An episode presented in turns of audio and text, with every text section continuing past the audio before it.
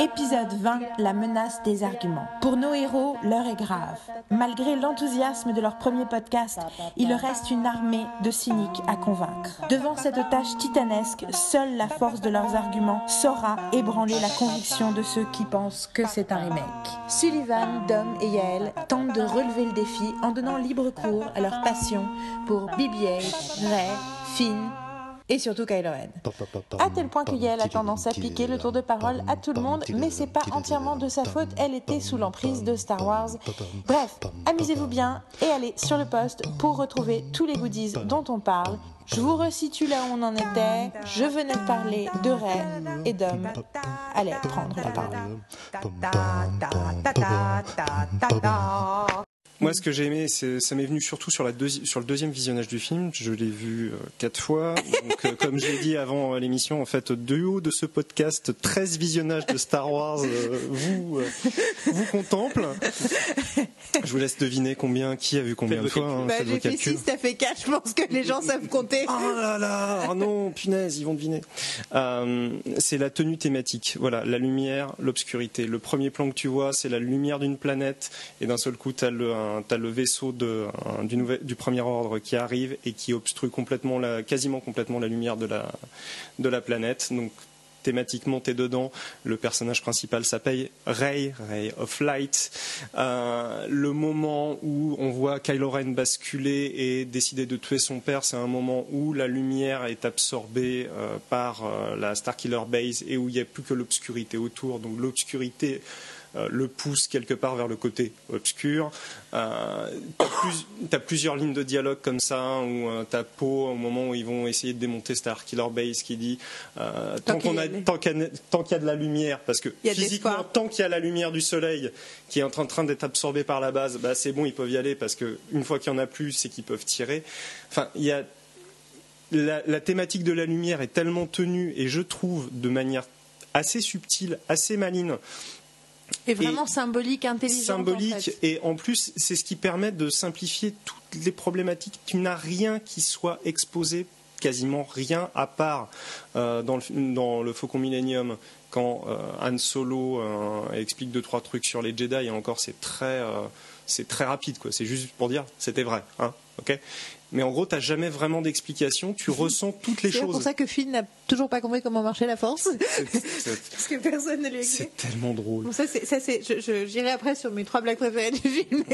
Et pour aller encore sur un truc qui me plaît, toute l'interprétation de, euh, comment dire, de Harrison Ford est incroyable du début à la fin.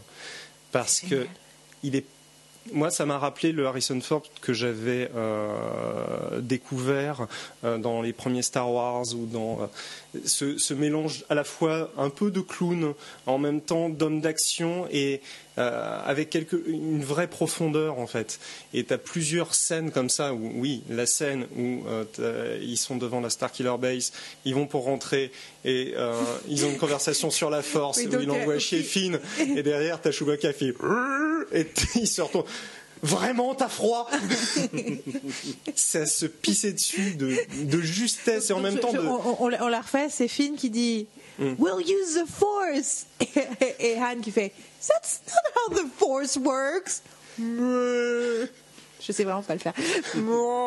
Mais ce qui est fou, c'est son rythme comique dans toutes ces scènes-là. C'est infaillible. Et en même temps, l'émotionnalité qu'il a parfois. Émotionnellement, ce moment où ils arrivent sur la planète de Maz, où ils sont tous les deux ah, devant avec Ray, qui vont pour.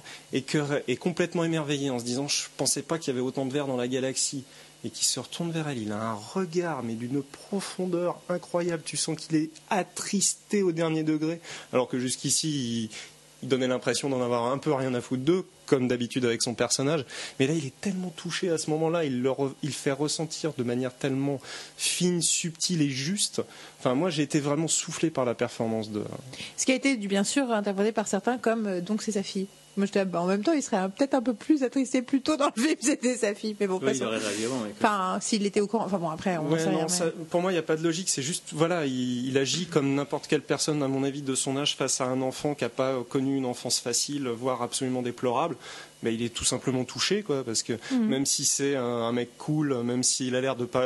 Et c'est pour ça qu'il lui offre un job juste après, d'ailleurs. Voilà, tout à fait, oui. Et après, too bad, Chewie kind of likes you. je peux vous refaire l'intégralité du film si vous voulez. Euh, enfin, souvenez-vous du personnage. Enfin, Harrison Ford le connaît par cœur, son personnage. Il mm. le connaît même mieux que George Lucas, étant donné que c'est lui dans Empire Strikes Back qui trouve cette ligne de dialogue. George Lucas, il écrit I love you, il répond I love you too, et puis il disait non, c'est peut-être pas dans le personnage. Et il sort, je sais, putain. Et là, tu te dis, ouais, non, mais en fait, oui, bien sûr, il, il, connaît son personnage sur le bout des ongles. Ce qui est intéressant, c'est que euh, c'est totalement vrai pour Harrison Ford et pour le personnage d'Anne Solo, mais c'est vrai pour tous les autres personnages aussi.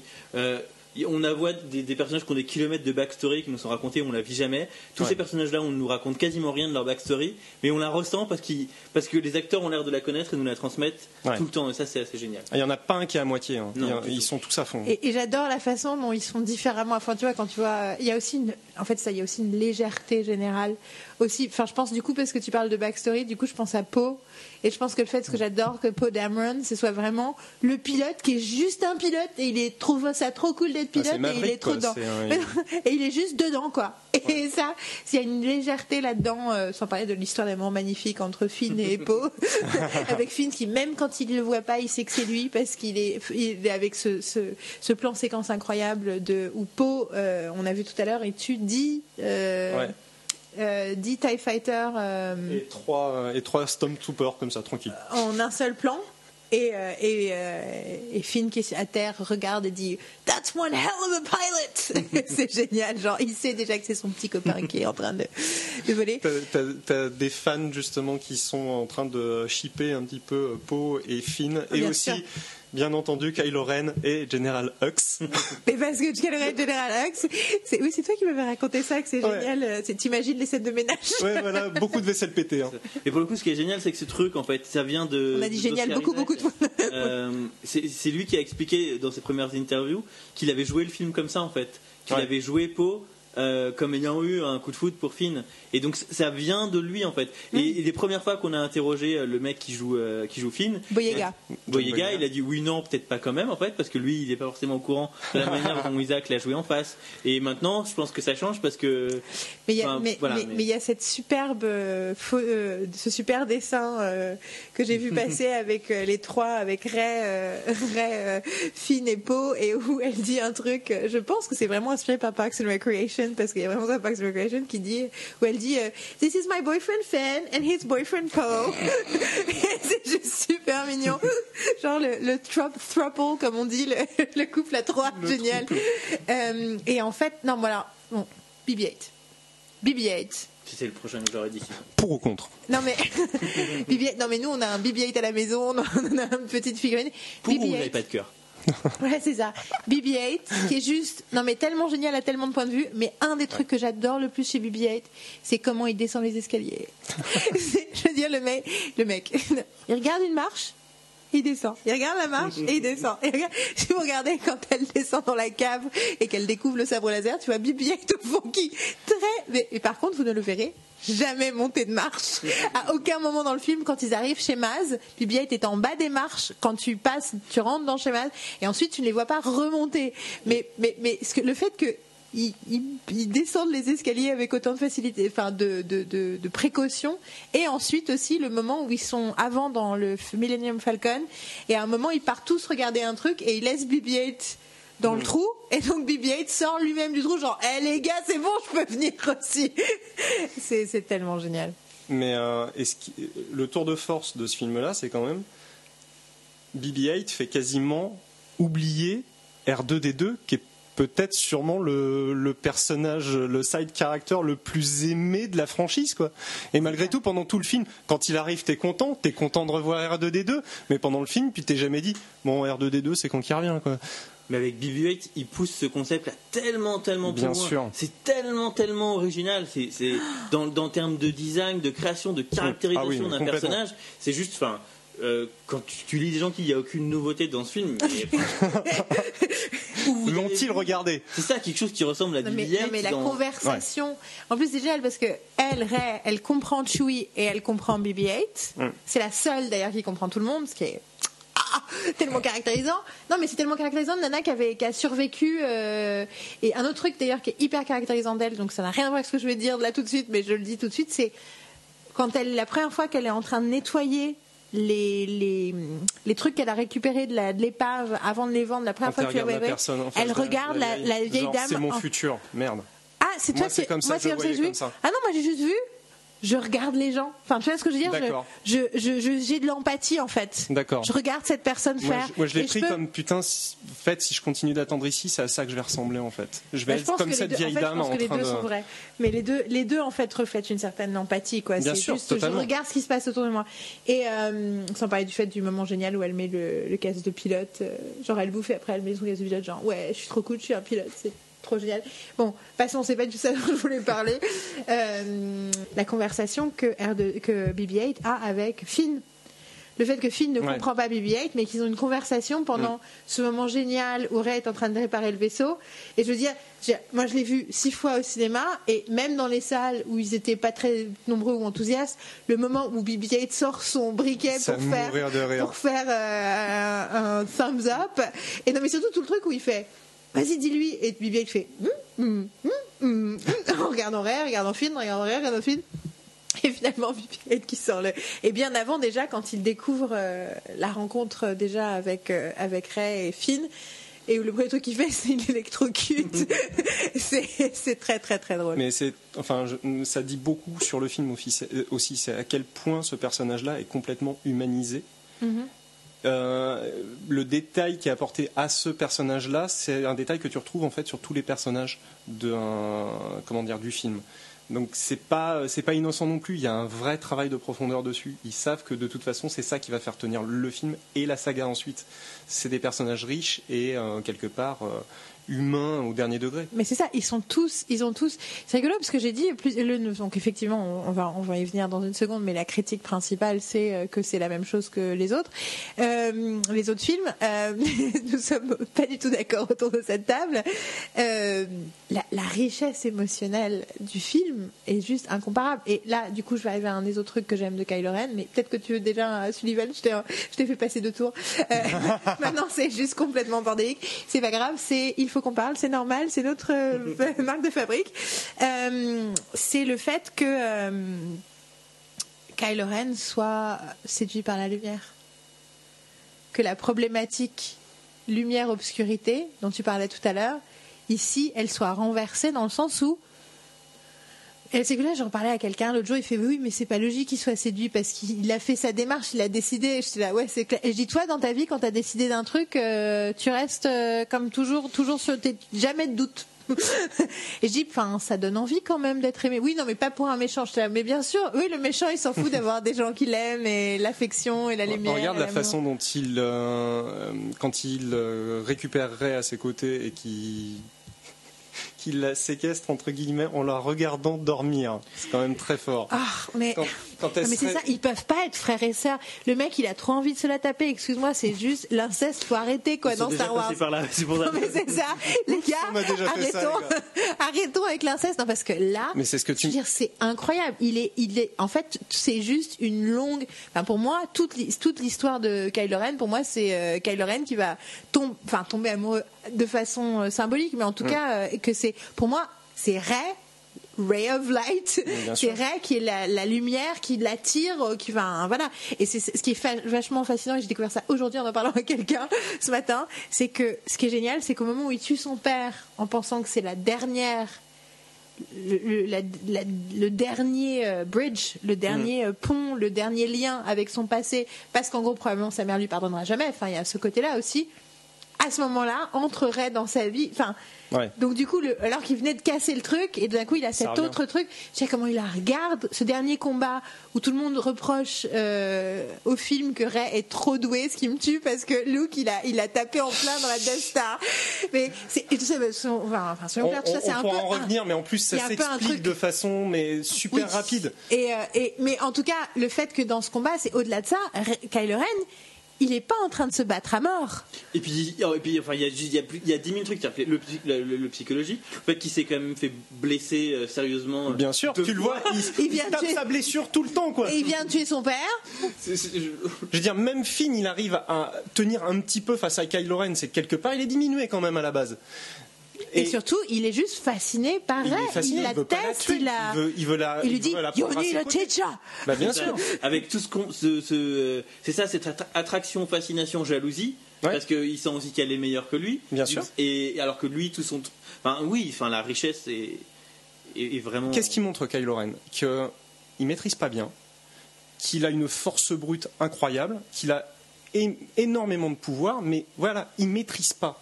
Et là, d'un seul coup, regarde- le regard qu'il a quand ils sont, euh, comment dire, sabre laser croisés, qu'il la regarde comme ça, il est fasciné.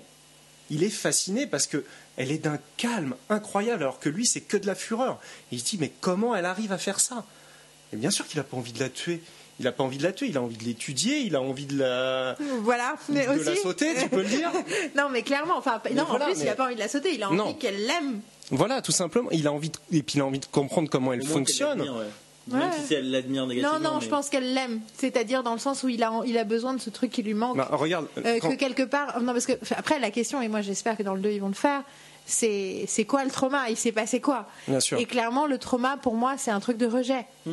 Mm. Donc, euh, je pense qu'on est vraiment sur un truc, enfin, pour moi, on est sur un truc sentimental, euh, psychosexuel, euh, chelou. Et du coup, j'espère qu'ils sont pas frères et sœurs. c'est Non, tout. c'est pas possible. Ça tient pas la route. Bah, en euh, même non. temps, il paraît que les frères et sœurs euh, qui ne se sont pas connus euh, à leur enfance ont tendance à être attirés sexuellement l'un par l'autre. Je tiens à le dire, c'est apparemment scientifiquement prouvé. En fait, bon. Cet aspect-là me dérangerait pas, mais c'est la, la, la réaction de Leia et de Anne par rapport à Ray euh, qui n'est pas. Faudrait qu'on l'aurait juste Non, effacé. le-. C'est ça. Faudrait effacer le souvenir, qu'on le aurait lavé le souvenir. cerveau, mais, mais Non. c'est pas, c'est pas le cas. Non, parce mais après, que- il y a des gens qui pensent qu'ils savent, c'est pour ça que Leia, quand elle, c'est pour ça qu'elle prend Mmh, Ray dans non. ses bras à la fin. Je suis, d'a- je suis absolument d'accord que Leia a une sait qui est Ray, mais elle, mais c'est, mais c'est. Ah, tu penses qu'elle, tu sais qu'elle, qui elle est? Oui, oui, je pense. Pour moi, je pense pas qu'elle sait qui elle est. Je pense juste Moi, que. je suis presque persuadé que Anne le sait aussi, mais que ce ne sont pas ses- ça. Je suis C'est sûr et certain que c'est pas ses parents. C'est pas logique de la part de Leia et de Anne. Ils ont perdu un enfant déjà.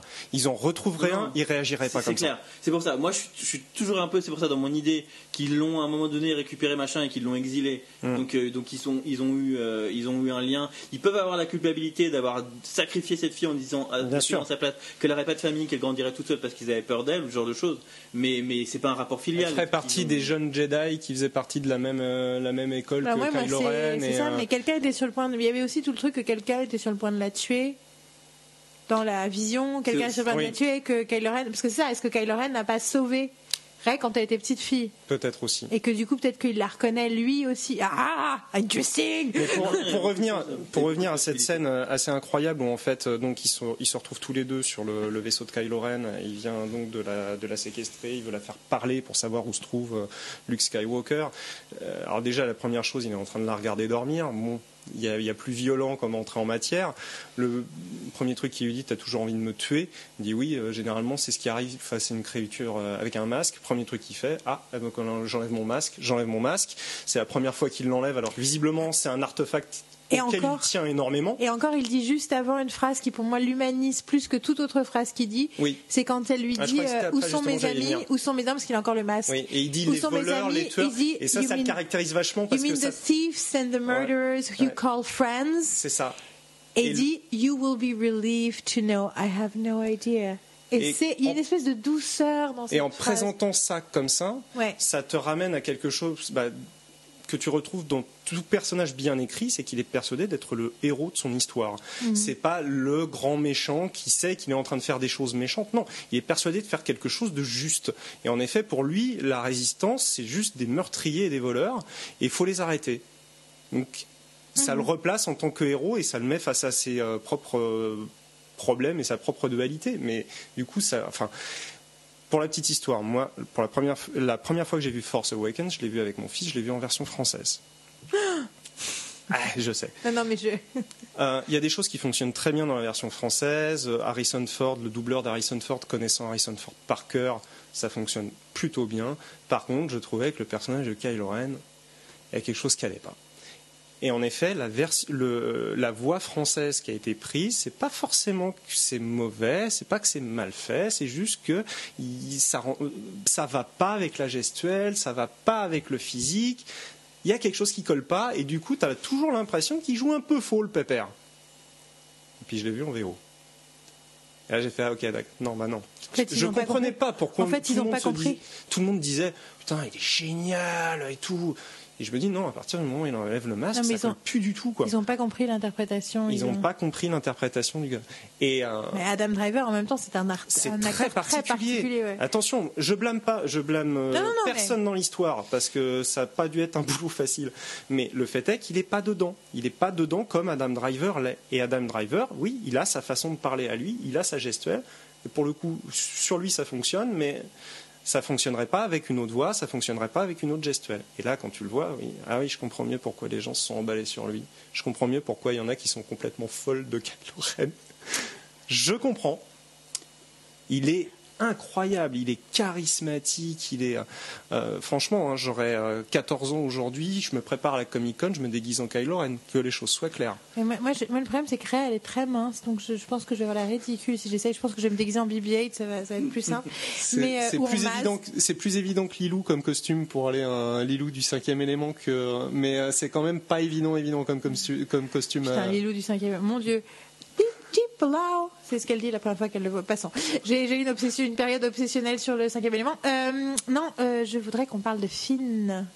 Parce qu'il y a quand même un truc qui est génialissime dans Finn. On parle du fait que, en plus du fait que John Boyega est génial, qu'il est drôle, qu'il est dynamique, qu'il est. Il ressemble vachement à Matt Damon.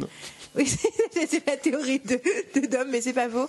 Et euh, donc tout d'un coup on a un storm donc dès le départ on a un stormtrooper qui est singularisé par la réalisation mais dont on ne voit pas le visage qui ensuite est du coup marqué par une trace de sang sur le casque pour qu'on sache que c'est lui et qu'on puisse continuer à le suivre ce qui est une fois de plus incroyablement intelligent mm.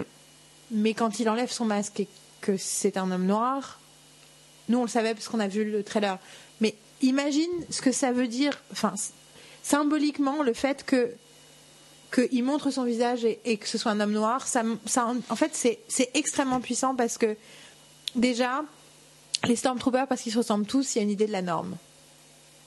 Et la norme n'est pas exactement toujours ce que tu crois. C'est de penser que par défaut, quelqu'un n'est pas automatiquement blanc. Hmm.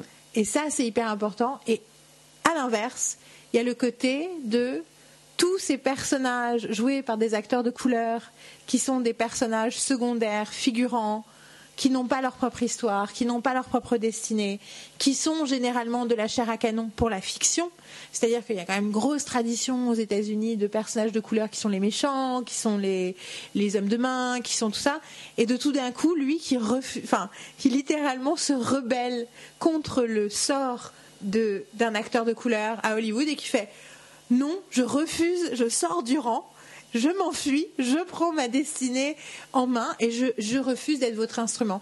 Et il y, a une espèce de symbolique incroyable. Mhm.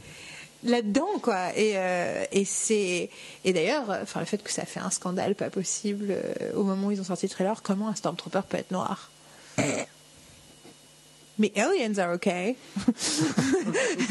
mais euh, sachant que dans dans les six films précédents, dans mon souvenir en termes de personnages principaux, en tout cas majeurs. Euh, dans la prélogie, tu as Mace Windu. Euh, et dans euh, la trilogie originale, tu as Lando Calrissian et puis. Ils ont rajouté dans le deuxième quand on leur a fait remarquer qu'il n'y en avait pas un seul dans le premier. Bah voilà, donc c'est pas non plus. Il y a des gens qui croient que d'ailleurs, du coup, Boyega est le fils de Lando, parce qu'évidemment, il peut y avoir une seule famille de noirs dans toute la galaxie.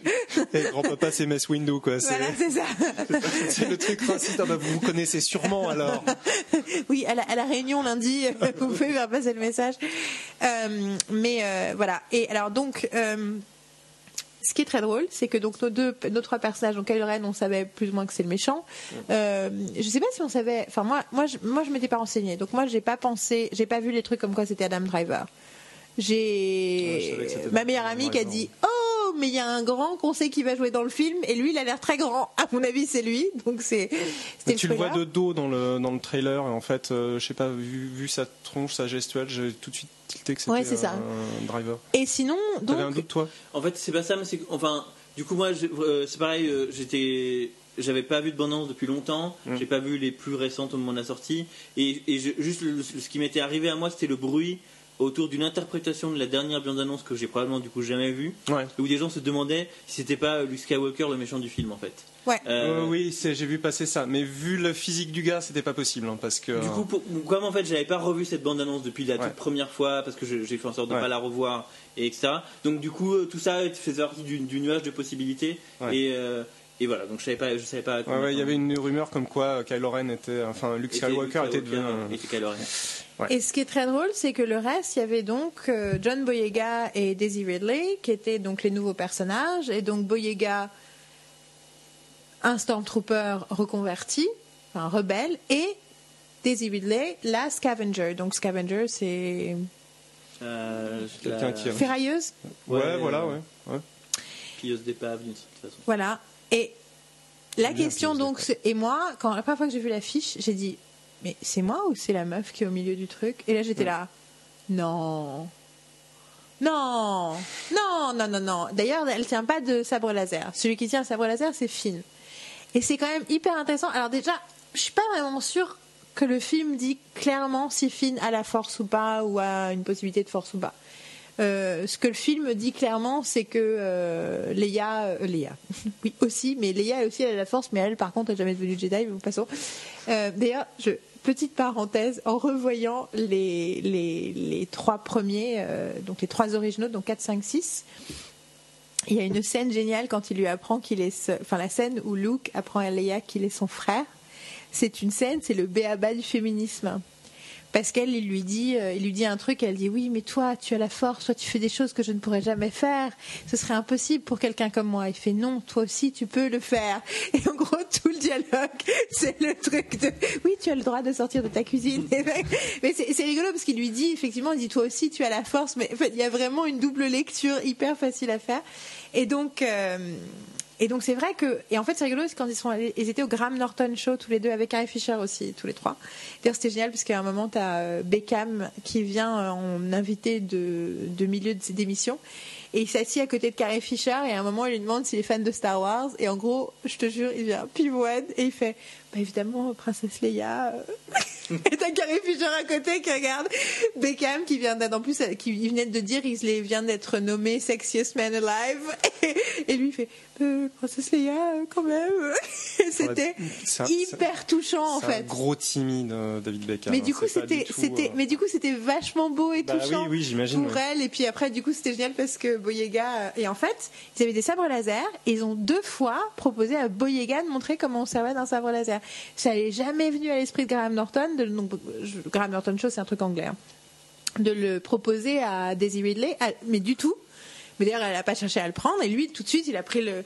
Et c'est génial parce qu'à un moment, il a, il a filé euh, le rouge à, à Beckham et à Boyega euh, le bleu. Et il était. Et Boyega, chaque fois qu'il allumait le sabre laser, il se mettait devant et tout d'un coup, il avait le, le visage qui remontait, les yeux qui brillaient. Et, et à un moment, il a fait tout un truc contre Beckham. Il était ouais, je suis trop fier et tout. Et après, il fait non, I'm sorry, mate. en fait, il lui avait dit j'avais juste envie de te rencontrer. Je suis trop fan parce qu'il est british, ce qui est très drôle aussi quand on entend Boyega. Euh, et à un moment, il explique qu'il pouvait pas faire un Stormtrooper avec l'accent britannique parce que c'était pas crédible. Je vous conseille de regarder le clip de Boyega qui fait qui fait le Stormtrooper avec l'accent britannique, mais l'accent genre de Londres quoi, pas euh, Ouais. pas Oxford. Et c'est effectivement euh, pas très crédible. Mais non, et donc du coup, il y avait ce côté, je ne veux pas me faire, enfin non, je ne vais pas espérer que la fille soit le Jedi. Bah oui, j'imagine. Et ce moment où le sabre est dans la neige Ah et non, Kylo Ren tend et tu vois le sabre bouger et le sabre bouger. Et effectivement, j'avais complètement zappé, mais oui, c'est dans le 2. Hmm. C'est comme ça que Luke récupère son sabre laser. C'est ça. Euh, et il- elle, elle, elle, elle l'appelle, elle l'appelle, et tout d'un coup, enfin, il l'appelle. T'as l'impression que Kylo Ren s'est levé, et d'un coup, le sabre part, et Kylo Ren doit bouger la tête, et il arrive dans la main de Ray.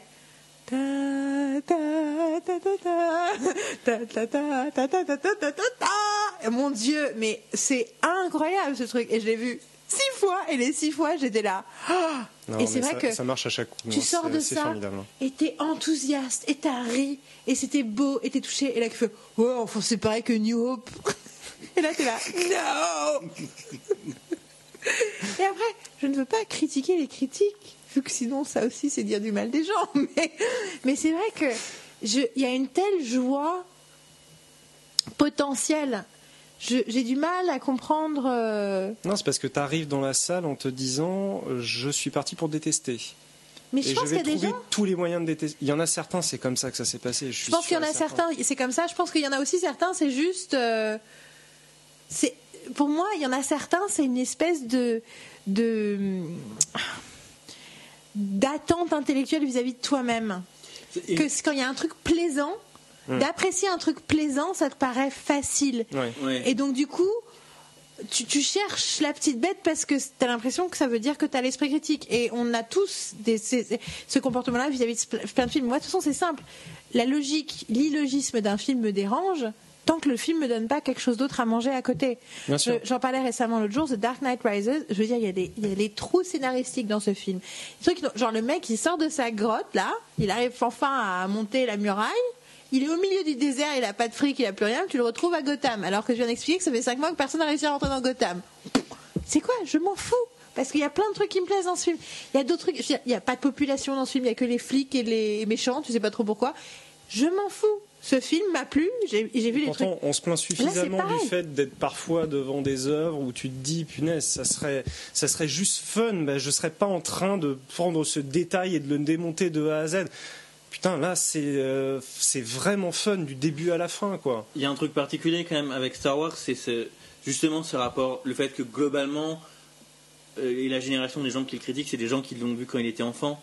Et du coup, s'il y a une, une personne qui a perdu la capacité à redevenir l'enfant qu'il était, et, et, qui va voir Star Wars dans l'espoir fou qui va réussir, mais non, parce que c'est toi qui dois redevenir l'enfant, et seulement là, tu pourras recevoir Star Wars comme. Bah, moi, c'est ce que ça m'a fait en même temps. Bien sûr, mais, moi, c'est ce que ça m'a fait aussi. C'est, bien sûr, mais c'est parce que justement, ce que j'essaie de dire, c'est que euh, la capacité d'être encore l'enfant que tu as été, tu l'as encore en toi. Euh, tu ne l'as pas perdu, en fait. Et mhm. quand tu l'as perdu, tu peux construire l'espoir fou que Star Wars va te la réveiller, mais il peut pas te la réveiller ex nihilo si toi tu l'as perdu. Et, et, et, du coup, voilà, enfin il faut partir du principe que de toute façon c'est toujours en toi et que c'est pas quelque chose que effectivement moi c'est clair t'as pas à te retourner forcément de, de, ça quoi. euh, tu me lâches euh, bah, c'est euh, exactement dans, un parc d'attractions tu vois tout de suite qu'il n'y a pas de problème. Je l'ai je l'ai revu dernièrement parce que c'est une des dernières séances qu'il le faisait donc à 20h30 dans un cinéma parisien au MK de bibliothèque si vous voulez y aller. Mais à mon avis quand le podcast sera sorti ça sera plus diffusé là-bas. J'ai hésité longuement et à un moment je me suis dit non je dois à mon moi-même de 9 ans qui, qui aurait voulu le voir 50 fois au cinéma d'y retourner avant que ça, ça, ça soit plus en salle. Parce que, quand, je suis allé, quand je suis allé le voir en 97, moi aussi je suis allé le voir en 97 quand il est ressorti, mais je suis pas allé au comment dire au Max Linder. Je suis allé au Grand Action Italie, euh, pas au Grand Action, au Grand Écran Italie parce que je voulais le voir sur le plus grand écran d'Europe parce que je me dis si j'avais été gamin j'aurais voulu le voir là-dessus quoi et ça a été un plaisir incroyable de le revoir là-dessus je voudrais dire un dernier truc euh, dans les trucs que j'aime particulièrement dans ce film avant de passer euh, justement un peu plus frontalement aux critiques, euh, même si on a déjà commencé, mais juste finir de faire le tour de ce qui nous de ce qui a été dit et ce qui nous a peut-être sur les trucs où on est d'accord ou pas d'accord. un des trucs que je trouve vraiment fascinant quand j'ai, c'est qu'il y a quelque chose sur le renouvellement de l'histoire et sur le renouvellement générationnel, mmh. au-delà du truc que les trois personnages principaux sont des fans de Star Wars. C'est-à-dire qu'il y a le mec qui est le fanatique de Darth Vader. As, et t'as ce moment génial où tu as les deux genres différents de fans de Star Wars qui sont Finn et Rey. Quand l'autre il dit Han Solo et, Finn dit le général de, la rébellion. Et Rey dit non, c'est Smuggler qui je ne sais pas comment le dire en français, euh, le bran braconnier. Oui, pirate. le pirate. Ouais, c'est vrai, ils disent pirate. Pourtant, techniquement. Euh... Bon, passons. Euh... Contrebandier Contrebandier, ouais. Ouais, contrebandier, c'est ça. et, euh, et, du coup, et, non, et c'est génial. Contrebandier. Non, mais c'est génial parce que tu vois les gens qui sont fans de Luke et des Jedi et les gens qui sont juste fans de Han Solo parce qu'il est cool. Et là, tu vois, trois générations. Le fait que Rey essaye d'utiliser la Force sans vraiment savoir comment ça marche, mais en tentant pour essayer de convaincre euh, James Bond de, euh, de, de, la libérer. Pour ceux qui n'ont pas compris, googlez James Bond Star Wars, vous allez comprendre. Euh, d'ailleurs, le personnage, parce que le personnage joué par Daniel Craig qui libérerait s'appelle, nous le venons de l'apprendre, JB007. Ils ont pas fait dans la dentelle. et donc, enfin, il y a tout ce côté générationnel du fait que la première fois, elle fait Luke Skywalker, I thought he was a myth. La première fois qu'elle entend parler euh, de Luke. Et donc, au-delà de ça, il y a le côté de les enfants des révolutionnaires reproduisent la tyrannie. C'est les premiers, la première trilogie, c'est comment je survis à un père maléfique, comment j'arrive à dépasser, à améliorer l'histoire alors que mon père était mauvais. Et là, c'est putain, et c'est mon fils qui est mauvais. Et ça, et je, je dirais, récemment, je disais à un ami, si tu savais le nombre de féministes, féministes illustres de ces 200 dernières années qui ont eu des filles qui ont dit eh, mais maman, elle s'est pas assez bien occupée de moi. Moi, je vais rester à la maison pour m'occuper de mes enfants. Vous ne, c'est hallucinant. C'est un truc hyper courant. Et ce truc de tu t'es battu toute ta vie pour défendre une cause et le premier à trahir et à foutre la merde, c'est ton enfant. Je trouve ça mais tellement fort et tragique et ça en dit long aussi sur ce que dit Maz d'ailleurs parce que c'est ça aussi il y, a une, il y a une vérité politique dans celui-là qu'il n'y a pas dans les autres. Maz elle dit c'est toujours la même histoire, c'est le seul combat. What fight, comme dirait Ray. Mais c'est c'est le combat contre l'obscurité et c'est intéressant parce que, enfin, je veux dire, regardons notre quotidien politique tous les acquis sociaux qui sont à nouveau remis en cause, tous les droits qui sont jamais acquis éternellement. On en reparlera à la fin. Euh, du coup, c'est un petit du teasing. Et pour moi, c'est c'est le truc massu pour les gens qui n'ont pas compris et qui disent c'est un remake du 1. c'est bon. s'exprime exactement comme ça dans mon esprit. c'est que. Et sachant qu'il y a des gens que j'adore qui ont dit ça, mais. mais moi ça fait. c'est le truc fascinant en fait, c'est que euh, A New Hope, c'est un film qui applique scénaristiquement euh, la recette du héros mille visages, le monomythe. Alors que The Force Awakens, c'est un film qui étudie le monomythe pour en faire son sujet. Oh, merci. Et du coup, forcément qu'il y a des, il y a des, renvois. Mais c'est parce que c'est le sujet du film. Ça s'appelle du méta, c'est l'abstract, c'est le concept qui c'est une abstraction d'un autre concept. Et, la et la prélogie reprend le monomythe, se dit je vais le pervertir et se viande complètement. C'est clair. En se trompant de héros, comme tu disais, euh, en pré-enregistrement. Voilà, c'est euh. Euh, le Hero's Journey, donc comme décortiqué par Joseph Campbell. C'est-à-dire que la plupart des histoires de héros, voire toutes les histoires de héros. enfin, parlons de Hero's Journey tout de suite.